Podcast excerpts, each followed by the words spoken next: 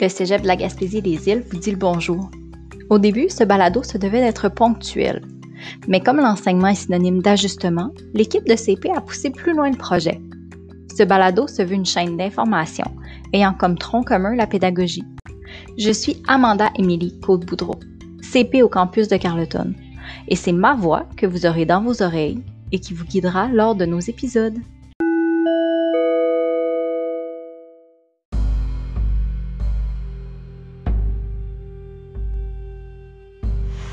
Avertissement.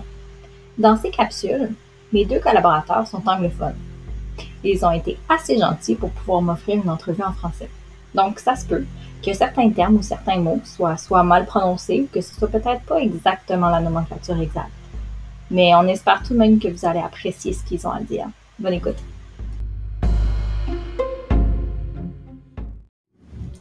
Pour terminer cette série de capsules portant sur les jeux vidéo dans l'apprentissage, c'est au tour de Jonathan Nina de nous exposer le rôle des jeux vidéo dans l'apprentissage de ses étudiants. J'en profite aussi pour remercier mes deux collaborateurs de leur temps et de leur merveilleuse participation à ce projet. Bonne écoute! Ah, OK. Euh, oui, donc dans le fond, euh, mon cours, c'est un cours de humanities.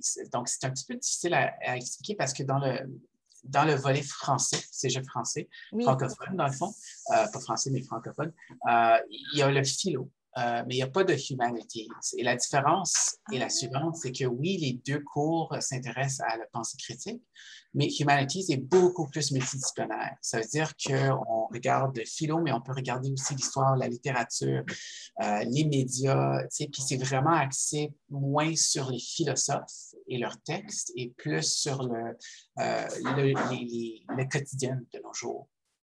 Fait que moi, j'enseigne en humanities euh, et euh, il y avait toujours, donc, dans le premier cours qui s'appelle Knowledge, donc, j'imagine, ça se traduit en connaissance ou knowledge, Oui.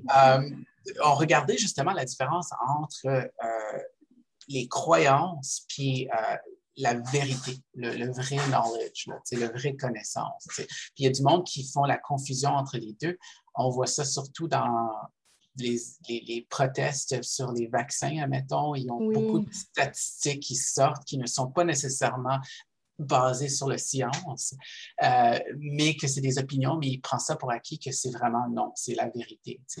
Fait que c'est vraiment de, de développer une pensée critique au point de vue de mes étudiants euh, pour différencier justement des croyances et des connaissances, et puis euh, de ne pas se fier sur juste leur perception. Euh, pendant notre cours, on regarde un texte qui s'appelle Plato's Allegory of the Cave, donc l'allégoire de Platon. l'allégorie de Platon. l'allégorie de Platon qui parle justement de, des prisonniers dans une caverne qui voient juste une direction, ils voient juste des, des ombres, puis il pense que c'est la vraie, euh, la réalité parce que c'est la seule chose qu'il veut voir. Et là, un jour, un prisonnier est sorti du caverne et il voit que non, effectivement, les ombres ne sont pas réelles et euh, qu'il y a une vraie vie à, l'extérieur de ça. Il essaie de retourner dans le caverne pour dire à ses amis qu'est-ce qu'il a vu et les amis ne veulent plus l'écouter. Euh, donc, c'est l'histoire de justement de, différencier les croyances et les, et les connaissances. Fait que je les faisais lire ça, mais on dirait qu'il n'y avait pas un impact comme je pensais, un impact profond au point de vue de, mes étudiants. Ils ne voyaient pas nécessairement le, le, relevance, donc l'importance de, cette histoire-là. Ce que j'ai décidé de faire, c'est d'intégrer un jeu qui s'appelle Portal. Dans le fond, on lit l'histoire euh, de Platon et après ça, je les fais jouer à ce jeu-là. C'est quoi ce jeu-là? Le jeu, dans le fond, c'est euh, un jeu de première personne. Ça veut dire que tu vois le du perspective du personnage, dans les mhm. yeux du personnage. Euh, dans le fond, tu, te réveilles dans un laboratoire, tu ne sais pas pourquoi tu es là, mais il y a une voix qui te parle, qui dit Merci d'être là, on est ici pour t'aider, on va faire des tests et après ça, tout va aller bien. Et tu fais un genre de. de, tu construis une croyance au début du jeu que le laboratoire est, c'est pas dangereux, puis que le voix veut t'aider. Mais en jouant, tu découvres et en faisant leur, il y, a plein de casse-têtes aussi. Mm. Il y a des boîtes, il y a des boutons que tu dois peser pour ouvrir des portes. Mm. Mais en, jouant à ce jeu-là, ce qui arrive, c'est que tu découvres de plus en plus que non, effectivement, le laboratoire, c'est une place très dangereuse et que le voix, ben, il se moque de toi. Puis peut-être que ce n'est pas dans son intérêt de t'aider. Fait que là, tu dois mm. construire un autre, tu dois questionner tes croyances et et, essayer de trouver la, vraie, euh, la vérité. Qu'est-ce qui se passe? C'est quoi le, but de ce laboratoire? Comme que tu tournes le dos à toutes tes croyances que tu avais déjà, que la voix était amicale, que le lab était sympathique. Oui, c'est ça, exact. Fait que ce que je fais dans le fond euh, pour comme regarder ça d'un point de vue plus euh, global, c'est que je les fais lire l'histoire, puis là, je les fais comme euh, l'expérience de devenir un prisonnier dans une caverne en utilisant le jeu vidéo euh, Portal. Donc, ce n'est pas nécessairement une caverne, c'est un laboratoire, mais c'est quand même euh, le même genre d'histoire. Puis, puis, je vais y aller tout de suite avec ma question parce qu'elle vient en tête. Mais Portal, encore une fois, je n'y ai pas joué. J'ai été voir des choses sur YouTube, mais on n'a pas le visuel beau comme Never Alone peut avoir.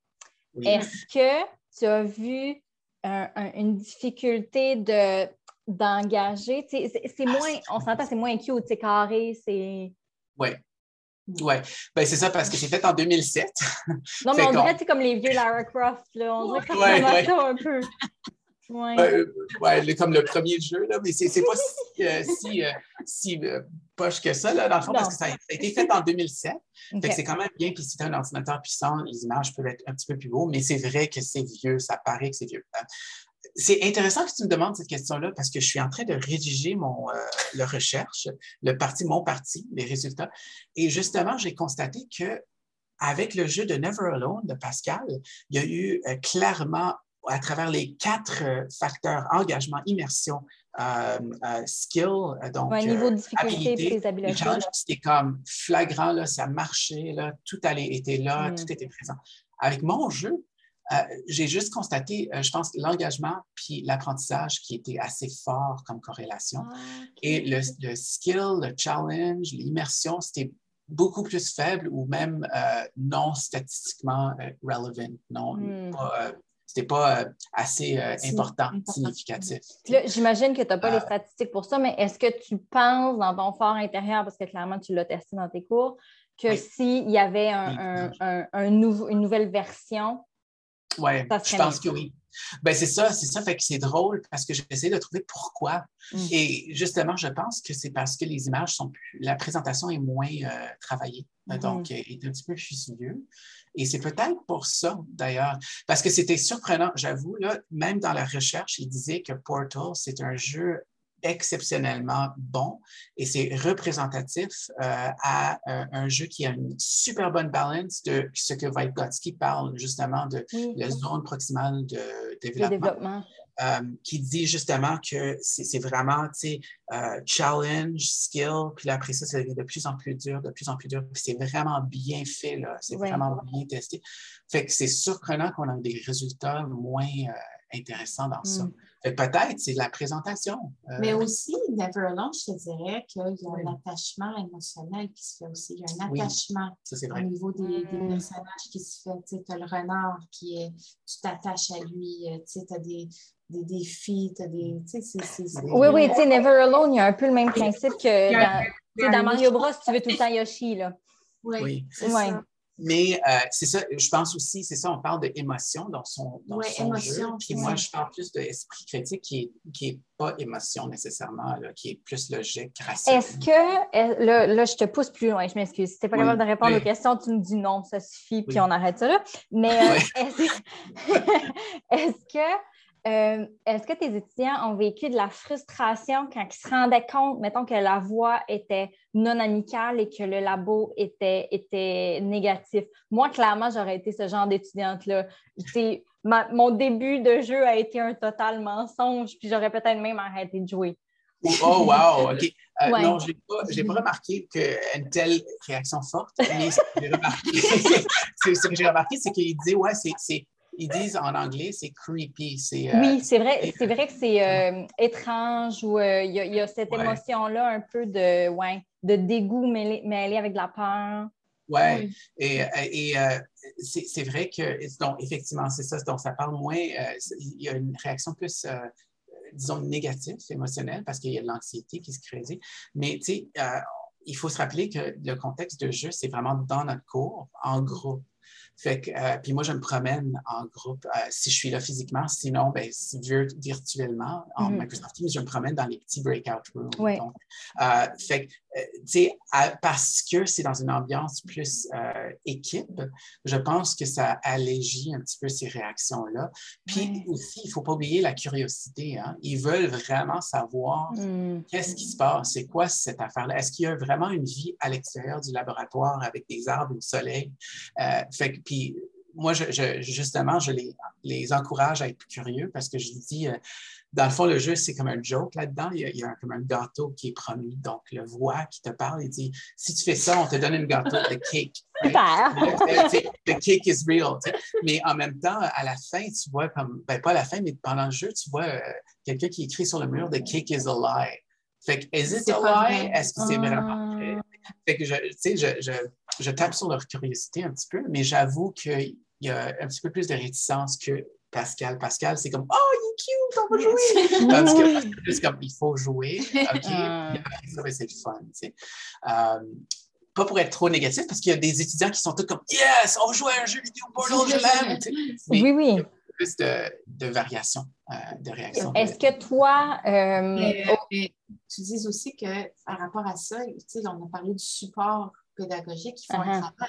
Ils font un travail à ce niveau-là. Fait qu'il y a la réflexion qui suit ça. tu dis, OK, tu as parlé d'allégorie de caverne, après ça, tu parles du, euh, oui, jeu vidéo. mais tu amènes où l'élève avec ça? Donc, il joue à ce jeu vidéo, il voit que c'est vrai. Après ça, il y a un mensonge, il y a quelque chose qui est plus réel. Ils doivent amener ça où? Ben, c'est ça. Fait qu'après qu'ils jouent à le jeu vidéo, je les présente un projet. Euh, donc, à fur et à mesure qu'ils jouent à des jeux vidéo, ils ont des questions à discussion, 13 questions. Donc, chaque niveau presque, ils, doivent regarder euh, leurs questions et répondre à les questions. Donc, ils doivent observer justement. Ils ne peuvent pas juste jouer juste vite, vite, vite, vite, là, euh, sans attention.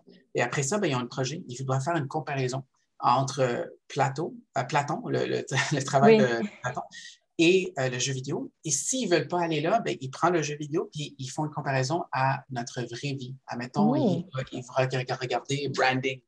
Euh, comment que les, les, les, les, les, pas les, marques, les, marques, Nike, Walt Disney, tout ça, comment que eux aussi construisent des mensonges pour nous oui, oui. pour convaincre de faire des choses. Et dans le fond, la réalité, c'est que non, il y a des abus, euh, il y a des travailleurs qui, qui, travaillent pour des peanuts, puis sont maltraités, et ainsi de suite, ainsi de suite. Fait il y a une réflexion qui amène vers ça. Parce que dans notre cours, on, parle justement du, euh, des marques, des grandes marques et comment ça construit une connaissance qui n'est pas nécessairement Véridique. Véridique. Ben oui, Tylenol qui te ment en te disant qu'en prenant des Tylenol runes, tu vas être capable d'aller jouer au basketball. C'est faux.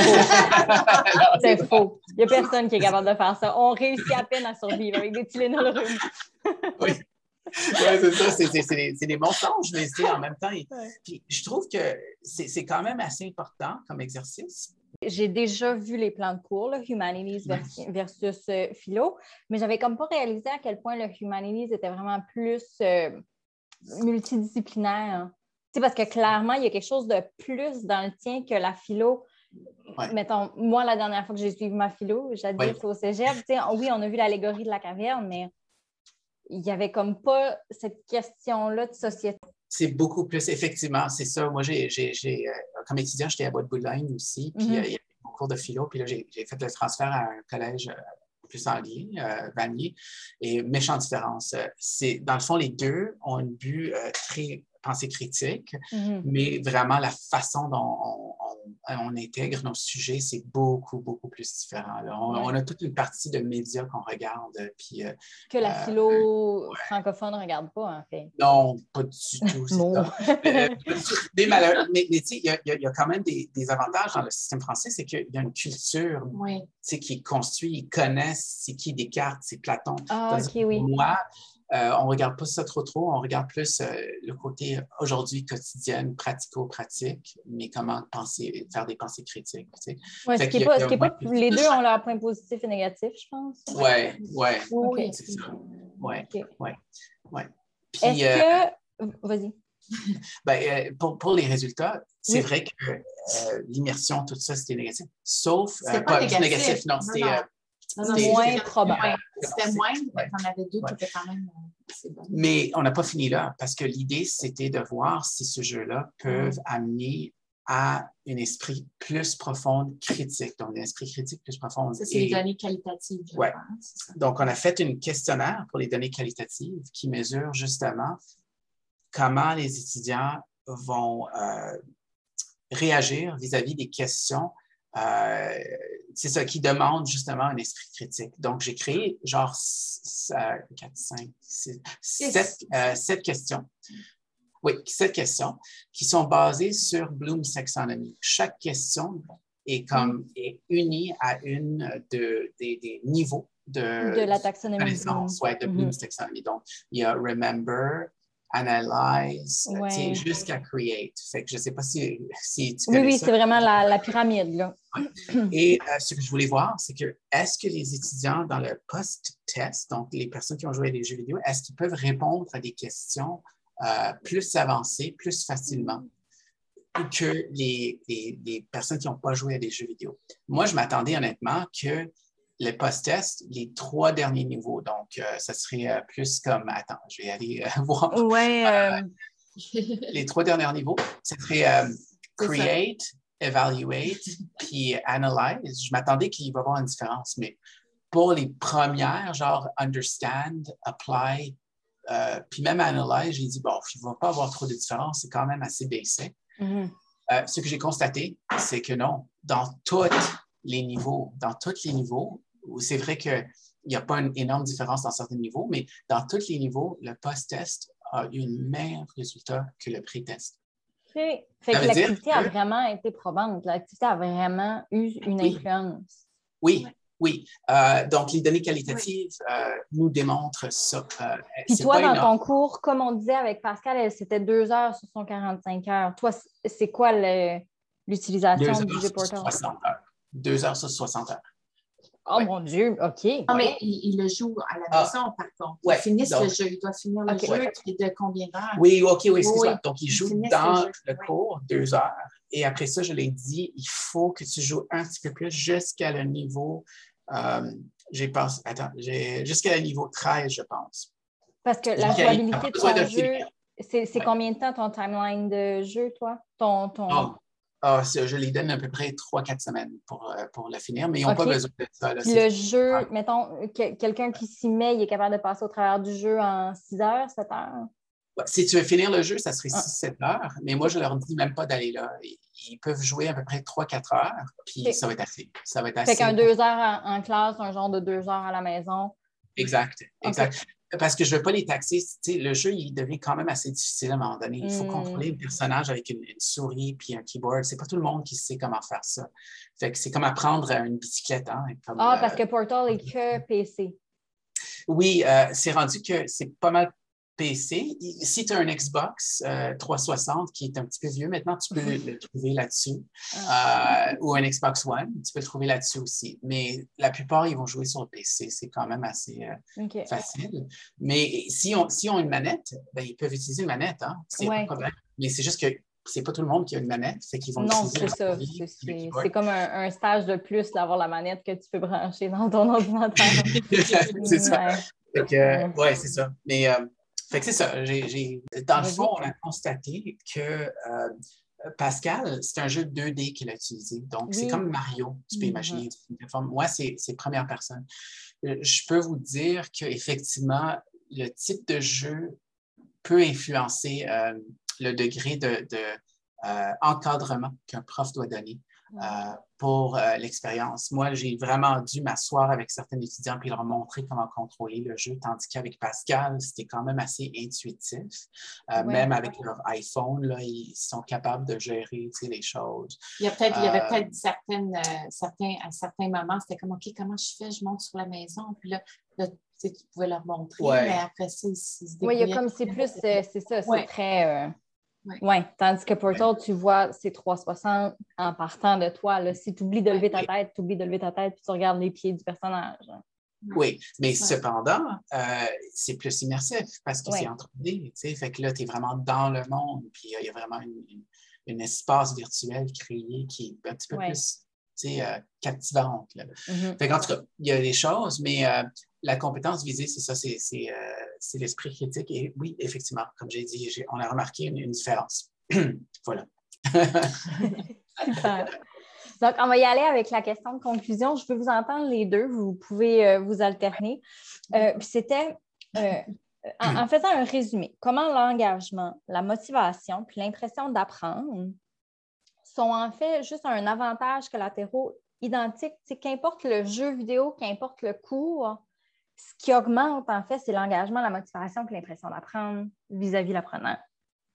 Mm-hmm. Qu'est-ce que vous avez pu observer sur ça? Est-ce que, est-ce que ce que je dis, ça a du sens? Est-ce que, est-ce que c'est effectivement ça? Puis quand vous encouragez certains de vos collègues, c'est les trois mots qui vont de l'avant.